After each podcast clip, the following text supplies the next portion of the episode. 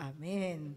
Gloria a Dios. Isaías 30, versículos 1, y vamos a ir leyendo algunos versículos conforme avancemos en la palabra. Eh, dice en, en el versículo 1, hay de los hijos que se apartan, dice Jehová, para tomar consejo y no de mí, para cobijarse con, con cubierta y no de mi espíritu, añadiendo pecado a pecado, que se apartan para descender a Egipto y no han preguntado de mi boca para fortalecerse con la fuerza de Faraón y poner su esperanza en la sombra de Egipto. Pero la fuerza del Faraón se os cambiará en vergüenza y el amparo en sombra de Egipto en confusión. Lo voy a dejar ahí y si por favor me acompaña al 7. Ciertamente en, en, Egipto en vano e inútilmente dará ayuda.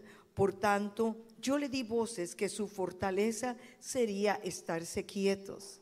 Versículo 9. Porque este pueblo es rebelde, hijos mentirosos, hijos que no quisieron oír la ley de Jehová que dicen a los videntes, no veáis, y a los profetas, no nos profeticen lo recto, decidnos cosas halagüeñas y profetizad mentiras. Y lo voy a dejar hasta allá, voy a entrar con estos versículos, y pareciera que son un poco fuertes, no pareciera, la verdad, estos versículos son muy fuertes y muy confrontativos, son muy directos. El profeta Isaías se caracteriza por tener un carácter muy determinado, claro, muy franco, muy fuerte. Él era el de los que se paraba frente al pueblo y no tenía temor de decir lo que pasaba con el pueblo. ¿Y qué es lo que está sucediendo aquí? Dios se está acercando al pueblo y les dice, miren, ustedes han estado buscando consejo en Egipto. Egipto es figura del mundo, es figura de cuando estábamos en el mundo. Y aquí no le está hablando, porque miren la primera frase dice, ay de los hijos. No le está hablando a los que viven enfrente, no les está hablando a otras personas, sino se está refiriendo a los que son hijos de Él. Diga conmigo, hijos. Por lo tanto, en este versículo nos está hablando a los que estamos dentro de la casa de Dios, a los que hemos gustado del don celestial a los que hemos probado tal vez cucharada a cucharada o algunos a sorbetones y sorbetones gigantescos de lo que es la presencia y el amor de Dios. No dudo que los que estamos acá en algún momento de nuestra vida hemos sido quebrantados de tal manera delante de Dios que no nos queda ni aliento ni para ver arriba, porque nos sentimos tan humildes, tan sencillos, tan tan pequeña cosa viéndonos ante un Dios gigantesco y lleno de su gloria. Es cuando el, el, corazón del, del ser humano está abierto a lo que el Espíritu Santo quiere hacer. Pero ahora el Señor le está diciendo, no estoy hablándole a aquellos que están fuera, les estoy hablando a los que conocen mi palabra, a los que han probado de mi presencia, a los que han disfrutado cuando yo me mueva, a ellos les estoy hablando. Es tan fácil ver que el mundo se pierde y, y vive como quiere. Pero es difícil y doloroso ver que cuando alguien ha sido lavado con un precio tan maravilloso como es la sangre de Jesús derramada en el Calvario y que esta o aquella persona lo ve con tanta frialdad, con tal indiferencia que más pareciera que nunca tuvo un encuentro con el Señor. Y a ese tipo de corazones es a los que Dios nos está hablando en esta noche. Yo no escogí esta palabra. Orando al Señor en una mañana, Dios me la dio. Y hoy le preguntaba, ¿es para mí o es para el pueblo? Y el Señor me habló, es para los dos. Porque cuando yo te predico a ti, cuando yo le predico a ustedes, el Espíritu Santo me habla a mí. Y pregunta y dice, ¿de dónde están sacando el consejo? Porque el pueblo de Israel había vivido y disfrutado la libertad de, salir de Egipto. Habían visto las plagas perseguir a sus enemigos. Vieron fuego caer y consumir a varios o detener a los egipcios y ahogarse en el desierto. Pero como que se habían acostumbrado a que Dios había hecho esas maravillas. Y ahora el Señor se las tiene que traer a la luz y les dice, ¿por qué no buscan el consejo mío? Porque buscan el consejo del impío.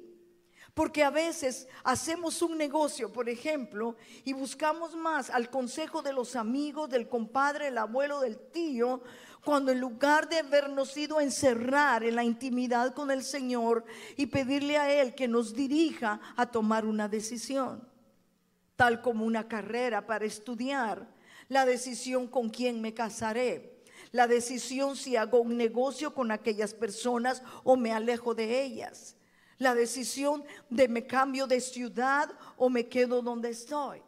Y a veces buscamos el consejo sin sabiduría y peor aún, el pecado de cobijarnos en una cubierta que no es la cubierta del Espíritu Santo. Creo, mis hermanos, que como hijos de Dios debemos de aprender a saber en qué terreno estamos parados. El pueblo de Israel conoció a su Dios, pero ahora estaba siguiendo el consejo ajeno y Dios se enoja con ellos y les dice, ¿por qué lo están haciendo de esa manera? El mismo faraón, aquí dice faraón que figura del enemigo de Satanás, te pagará mal y serás avergonzado por él. Así que hermanos, cuánto nos alegra. Y cuando yo leía el versículo 15, que lo he oído en un sinfín de versículos, de cuadros pegados en la pared, de letreros que les enviamos a los amigos, porque yo misma lo he hecho. Pero es bueno que a pesar de que conozcamos este versículo tan lindo, podamos entender que su origen fue para bendición, pero la desobediencia del pueblo de Israel ahora estaba hiriendo el corazón de Dios. Mira lo que dice el versículo 15. Porque así dijo Jehová el Señor, el Santo de Israel. ¿Quién lo dijo? El Santo de Israel. Era algo irrevocable. En descanso y en reposo seréis salvos. En quietud y en confianza será vuestra fortaleza. Mire qué linda promesa. ¿Le parece a usted hermosa? Levante la mano a quien le parece hermosa esta promesa. Bueno, pero ¿Qué sigue después de la promesa? Si está ahí el versículo, ¿cuál es la siguiente frase que sigue eh, de vuestra fortaleza? ¿Cuál es la, la frase? Díganlo recio, pero no quisieron. O sea que la bendición de Dios no depende de Dios. La fortaleza de parte de Dios no depende de Dios. No depende el que te guarde, el que esté en confianza, el que tengas quietud. ¿Quién define esas bendiciones para mí? Diga, ¿quién las define? Nosotros las definimos. La promesa está para nosotros y para nuestros hijos, pero la definición viene de nuestra voluntad. ¿Cuántas veces nosotros queremos ser bendecidos? Pero bajo quién nos estamos cubriendo? ¿Quién dirige nuestras vidas? ¿Quién dirige nuestras decisiones? ¿Quién dirige cómo lo voy a buscar? Nosotros. Por eso me preocupa tanto y hoy eh, siempre recalca en mí ese versículo cuando llega con Pedro y le dice a Pedro, ¿no has podido orar una hora? Diga conmigo, una hora. Se avecinaba la más dura prueba para el maestro de ellos y ellos estaban tan des desentendidos de la crisis. Él le daba cápsulas y les decía el tiempo que venía, yo ya no voy a estar con ustedes. Ya viene el día. Y ellos no entendieron el lenguaje. ¿Por qué? Porque no habían aprendido a orar. Diga a orar. Porque cuando tú oras, tú entiendes el lenguaje de Dios. Cuando tú entras en una relación donde no tienen que obligarte, no tienen que presionarte, no tienen que llamarte para recordar que hay intercesión, no tienen que llamarte para recordarte que hay un ayuno o una célula. Cuando tú tienes una relación con el Señor, aprendes a escuchar su lenguaje. Aprendes a preguntarle qué es lo que vas a hacer el siguiente día. Debe haber una íntima relación con Él, de tal manera que tú entiendes y disiernes cuando has consultado a alguien que no te va a dar un buen consejo. ¿Cuál fue el error de ellos? Dios lo toma como pecado y les dice, se han cobijado de una cobertura que no es mi espíritu. ¿Quién te cubre a ti? Estamos en una iglesia, pero ¿qué espíritu te dirige a ti? No puedes decir que el Espíritu Santo te dirige cuando tomas decisiones que van en contra de los principios bíblicos. Cuando dentro de tu casa no se escuchan más que palabras ásperas o conflictos que uno busca del matrimonio y el otro no busca. Que los hijos quieren y los padres no apoyan, que los padres quieren y los hijos no apoyan. ¿No te parece que estamos buscando una cobertura que no viene de Dios, sino que viene de otro lado? No digo que eso pasa en todos los lugares, pero Dios le está hablando al pueblo de Israel y le dice, ¿de dónde estás buscando el consejo? Yo a veces le doy un consejo a ciertas personas y la respuesta que he encontrado es la siguiente, yo no pienso así. Estoy dando un consejo bíblico y me dice, pero yo no creo que sea así. Yo creo que es de esta y de esta manera. Están buscando la dirección de un espíritu que no es el espíritu de Dios. Porque la Biblia dice, el que me ama, mi palabra guardará. Dígalo conmigo, mi palabra guardará. Y quiero agregar a esto que por sus frutos los vamos a conocer. Cuando una persona tiene relación con el Espíritu Santo, ama la palabra y tiene tiempo de oración, no necesita venir a decirte lo que hay en su vida espiritual. Tú lo puedes percibir, lo percibes con una mirada, lo percibes en un saludo, lo percibes en su crecimiento en una célula, lo percibes en su desarrollo de conocimiento de palabra y lo puedes entender en el conocimiento y la obediencia a su palabra y a su autoridad. Por eso es importante no dejarnos guiar por lo que yo creo, sino por lo que la palabra del Señor dice. Pedro, no has podido orar conmigo una hora. Tú que me decías dentro de la iglesia, perdón que lo adapte, que me decías en la iglesia, daré mi vida por ti. Estaré contigo, Señor, en medio del conflicto y en medio de la prueba, y jamás dejaré que nada te pase. Pero, ¿qué sucede al poco tiempo? Pedro, con sus hechos, está negando lo que en un tiempo creía que él estaba muy fuerte. Por eso dice la palabra, que oremos sin cesar para que no entremos en tentación. El que te va a librar de la tentación no es una mamá que te está supervisando, no es un líder que te cuida o te llama. No, el Señor te va a guardar, pero tú también tienes que orar para guardarte de la tentación. El antídoto para ser firmes y ser fieles es aprender a orar, aprender a oírlo y a obedecerlo. El Señor Jesús le dio señales, no solo para enfrentar a Pedro, sino para que nosotros nos diéramos cuenta qué peligroso es dejar de orar. Yo me impresiono con Colombia, los hermanos allá. Estábamos en una convención, estábamos agotados. En ese entonces eran jornadas desde las 6, 7 de la mañana hasta las 10 de la noche, teniendo dos horas únicamente para ir a comer. Y tú sabes, ahora ya está más fraccionado. Pero nos llama el, pastor y nos dice, tenemos una vigilia después de nuestro servicio. Y yo dije, ¿vigilia a esta hora? Sí, nos dice el pastor que nos estaba dirigiendo y yo quisiera que ustedes se quedaran conmigo a la vigilia. Yo dije, ¿qué? Pero donde manda capitán no manda marinero. Agotadísimos, nos fuimos a la vigilia. Y mientras están en la vigilia, hay otros encampamentos con niños, hay otros encampamentos con hijos de pastores, y están otro grupo intercediendo y otros grupos orando. ¿Qué ha hecho el éxito y la victoria de esa congregación? Que es un ejército de oración mañana, tarde y noche. Queremos que la iglesia haga un impacto. Queremos que nuestros jóvenes se vuelvan líderes y modelos para la juventud de ahora. No la lograremos solo con los pequeños programas que hacemos nosotros. Se va a lograr cuando una iglesia se una en oración, clamando por un avivamiento dentro de la iglesia y dentro del corazón de cada uno y dentro de cada familia que asiste a esta iglesia.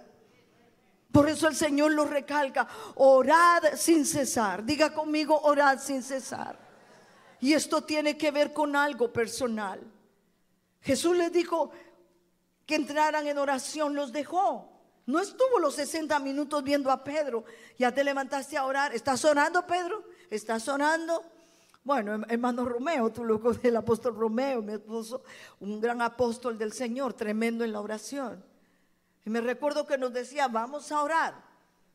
¿Sabe cómo era nuestro tiempo en ese, en ese entonces en el Estorizabal? Yo entraba a trabajar a las 7 de la mañana. Entonces terminaba el servicio a las nueve y media, 10, y decía, Alberto, vamos a comer. Íbamos a su casa, preparábamos la comida, a esa hora ya eran como las diez y media. En lo que lavábamos los trazos y todo nos daban las once y media. Yo le decía, ya nos vamos, eh, hermano Romeo sea, espérese Nardi, cinco minutos de oración. Solo vamos a orar. Eso significaba orar hasta las cinco de la mañana del día siguiente. Yo llegaba, me bañaba y a las siete yo ya tenía que estar trabajando. ¿Sabe cuánto tiempo nos tardó eso? Cinco años, diga conmigo cinco años. Por eso cuando yo llamo a los jóvenes, hay que orar. Yo digo, Dios mío, ¿por qué se les pegan las colchas? Porque no hemos entendido el misterio de la oración. La oración es la que va a tocar el corazón de tu familia. La oración es la que va a mover los papeles en migración que no han salido. Amén. Los papeles van a ser, perdón, la oración va a ser la que mueve esa situación en la familia que no se ha logrado arreglar. No es solo pedir el consejo con el hermano, es que tú también entres en oración.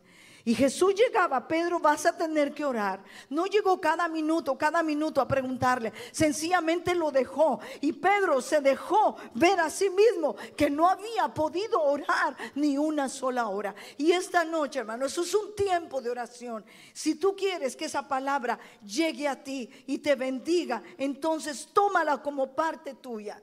Porque el error de Israel fue que no quisieron. Pero ¿cuántos quieren hacerlo esta noche? Mira lo que dice el versículo 18. Por tanto, mira cómo cambian las cosas. Bueno, leamos desde el 16. Sino que dijiste, no.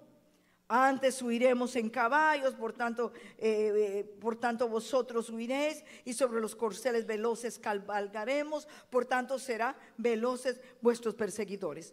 Aquí está diciendo el Señor, ustedes prefirieron hacerlo a lo material, a lo de ustedes, a lo práctico.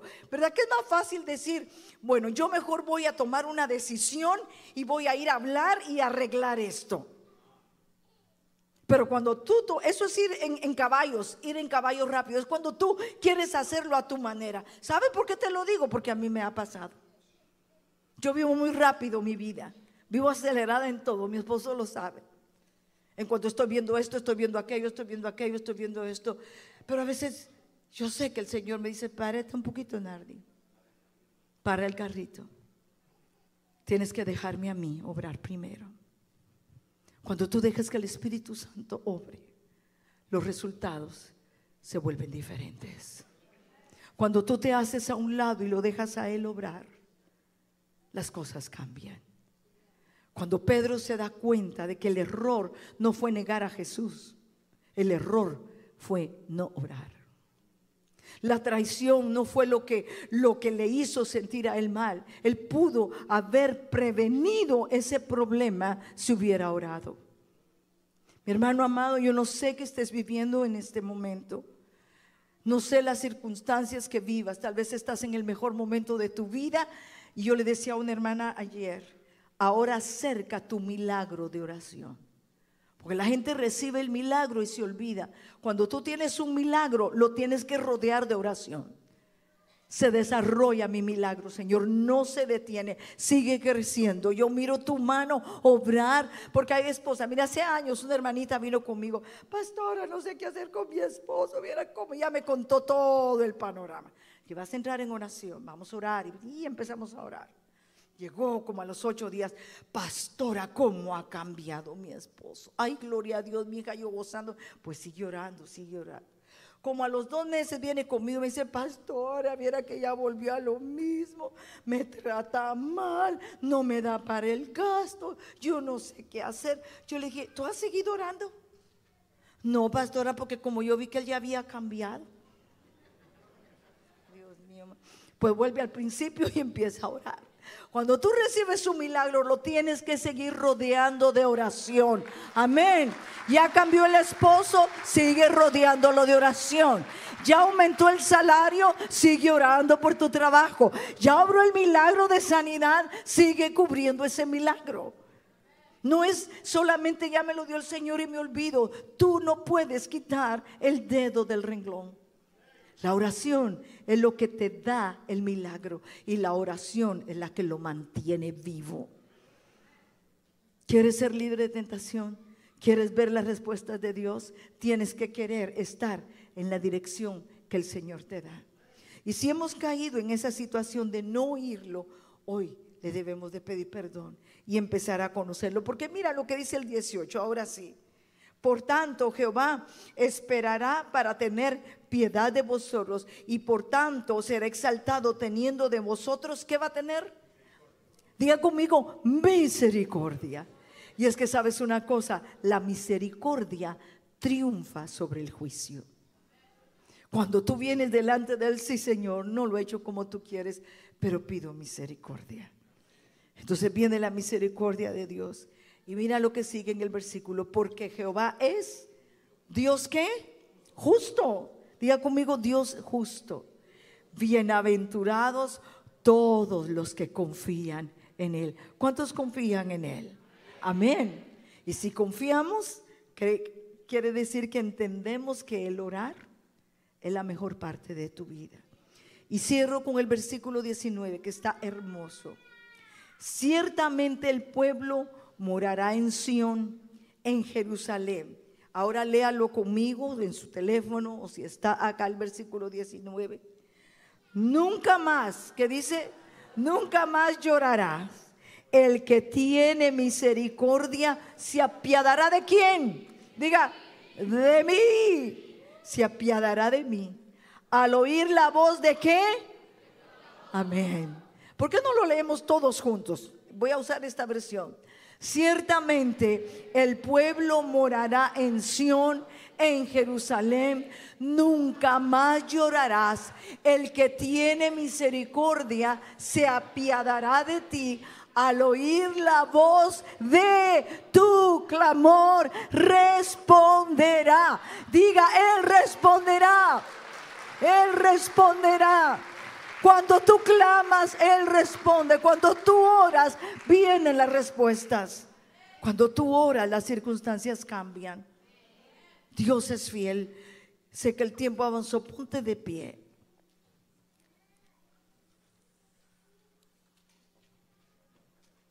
¿Quieres que tenga misericordia?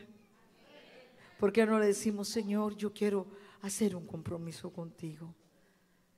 Yo quiero tiempo de oración. Mira, cuando tú oras, te vuelves más dulce. Cuando tú estás orando, le tienes paciencia a los demás. Cuando tú oras, nada se te hace complicado. Mire que el policía ahí le está quitando y le puso porque se parqueó mal. con respeto vasco, señor policía, discúlpeme, perdón. Cuando estamos en la carne, ¿por qué me está poniendo ese ticket? ¿Verdad? Que es así. Porque nuestra carne no está en conexión con el Señor. Pero cuando está con el, en conexión con el Señor, una vez yo estaba en un trabajo. Eh, siempre hay compañeros que no lo quieren a uno y sí lo quieren, pero lo quieren ver abajo. Sí lo quieren a uno, pero abajo. Y me recuerdo que esta persona llegó y me dijo, Nardi, ¿dónde dejaste no sé qué? Pues yo solo lo vi, pero, pero es que de veras la oración te transforma. Yo me di vuelta y lo vi. Espero que no oiga su nombre porque lo voy a decir. Y yo le dije, Sineri, ¿en qué te puedo servir? Yo no me fijé que todas las compañeras estaban poniendo atención. Y entonces me dijo, es que quiero el libro de no sé qué. Le dije, oh, aquí lo tengo, toma, llévatelo. Yo no le dije nada. Toda la semana pasaron diciéndole, Nari, no puedo creer cómo tú le contestaste a él. Pero a él le decían, Neri, ¿no te diste cuenta cómo te contestó Nardi? De verdad, Nardi, yo no sé cómo pudiste. De verdad. Y él, en lugar de yo tomar una acción agresiva con él, nunca más lo volvió a hacer. Porque las mismas personas se dieron cuenta que una reacción áspera enciende la ira, pero la suave baja el furor. Pero ¿quién me dijo eso a mí ese día? Ah, las oraciones desde las 10 de la noche hasta las 5 de la mañana de cada día. Tú quieres vencer. Tú quieres ver tu hogar bendecido. Tú quieres unidad con tu esposo y tu esposa. Tú quieres bendición con tu, con tu jefe de trabajo. ¿Por qué no empiezas a tener más tiempo de oración? Tú quieres que tu negocio sea bendecido. La oración es la respuesta. Tú quieres que Dios abra puertas que han estado cerradas. Empieza a orar. Si quieres unirte con alguien, hazlo allí en tu casa, por teléfono. Pero la verdad es que tú tienes que tomar la decisión. Cuando tú oras y dejas que el Espíritu Santo empiece a tocarte, milagros suceden, espíritu empieza a percibir lo que Dios quiere hacer en tu vida. Pero no lo vas a lograr solo viniendo a capacitación destino, a universidad de la vida. Eso te va a formar. Pero lo que verdaderamente te va a hacer un cristiano diferente es tu tiempo de oración. Si algo te va a llevar a caminos lejos de victoria, es tu tiempo de oración. Es cuando mueres a ti mismo y le dejas el tiempo a Él. Es cuando aprendes a callar y lo escuchas a Él. Eso es tener una vida de comunión con Dios. ¿Por qué no le pedimos, Señor, ayúdame? Yo quiero ser diferente. Estoy en una iglesia, soy activo, apoyo, trabajo, sirvo, ayudo en las escuelas, ayudo con los niños. Pero ahora tu paso importante es tener tiempo de oración. Porque Dios tiene planes para ti maravillosos. Pero nunca se van a cumplir si tú no oyes a ese Dios que te habla cuando tienes tiempo de oración. Van a ser los tiempos más maravillosos que tengas en tu vida. Tal vez al principio ni tu carne va a querer, ay, qué aburrido, qué cansado. Tal vez vas a estar ahincado y no encuentras la puerta para entrar. Pero en menos de lo que tú pienses, estás entrando en adoración. Estás exaltando su nombre. Y empieza tu corazón a ser quebrantado, suavizado, manera que empiezas a sentir su presencia. Y se va a volver parte de ti el tener tiempo de oración, tiempo de reposo. Y no tendrá que venir el Señor y decirte, Nardi, Pedro, Juan, María, no has podido orar conmigo ni una hora. Mientras usted ora, yo quiero preguntar si hay alguien en esta noche que nunca le haya abierto su corazón a Jesús y que sabe que lo único que puede traer salidas, respuestas y bendiciones es abrir el corazón al único que murió en la cruz del Calvario por ti y por mí.